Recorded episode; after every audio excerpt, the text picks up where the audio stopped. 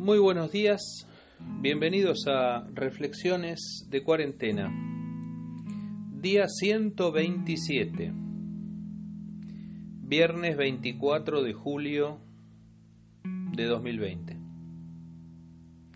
Hoy compartimos, sí, le importa.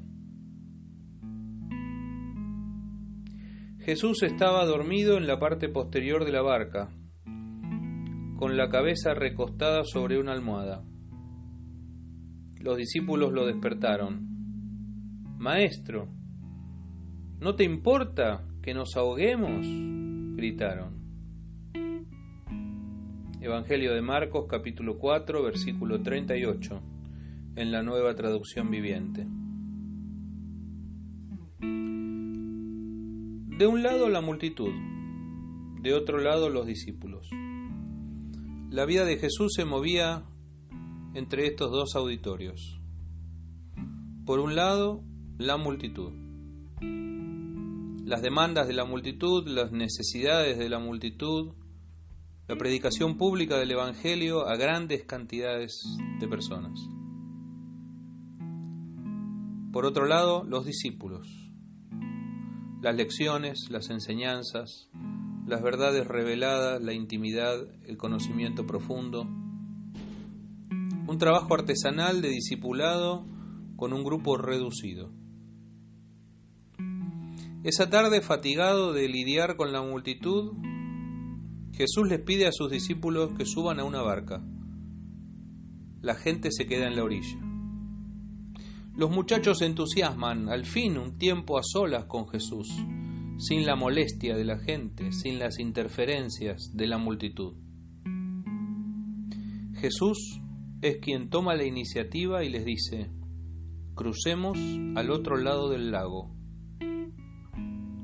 Siempre tengo la idea de que esa expresión incluía más trabajo y más enseñanzas en la orilla de enfrente y además debía servir de aliento a los discípulos si surgía cualquier problema en la travesía en el lago. Pero ellos no lo registraron. Otras barcas siguieron a Jesús tratando de espiar de lejos lo que él hacía o hablaba con sus discípulos. Pero Jesús quería estar solo con ellos. Cansado por todo el desgaste del trabajo con la multitud, Jesús se queda dormido a bordo de esa barca. La tormenta se acerca. Y de pronto la tormenta se convierte en un temporal de agua y de viento con olas que se meten dentro de la barca y un peligro inminente de hundimiento. Escuchemos la pregunta de los discípulos. Maestro, ¿no te importa de nosotros? ¿No te importa que nos ahoguemos? En esa pregunta estamos todos nosotros, cada uno y la humanidad entera. Cada vez que le decimos a Jesús, ¿no te importa lo que me está pasando? ¿No te das cuenta que me hundo? ¿No sos capaz de reaccionar? Si tenés poder para hacerlo, ¿por qué no me das una mano? La escena es muy conocida porque está presente en todas las películas que han contado la vida de Jesús. El Señor se pone de pie y calma la tormenta, ordenándole al viento y al mar que dejen de azotar la barca. En cuanto la calma regresa, Jesús habla con sus discípulos. Es notable, pero no les habla de la tormenta, les habla de la fe. Elige preguntarles por qué tuvieron miedo y por qué no tuvieron suficiente fe. El trabajo de Jesús continuó al llegar a la orilla de enfrente y allí hubo nuevas experiencias para bendecir a otras personas y para seguir formando a sus discípulos. Pero hoy queda aquí la enseñanza que tiene como punto de partida aquella expresión de los discípulos. ¿Será que a Jesús no le importa? ¿Será que a Jesús no le interesa, no le duele lo que nos pasa? ¿Será que a Jesús no le importa que estemos atravesando el peor año de nuestras vidas? ¿Será que Jesús no es capaz de ver la gravedad de nuestra situación? ¿Será que Jesús está dormido? No vamos a reiterar nuevamente los datos y las cifras que venimos manejando los últimos días. Las de hoy son peores que las de ayer.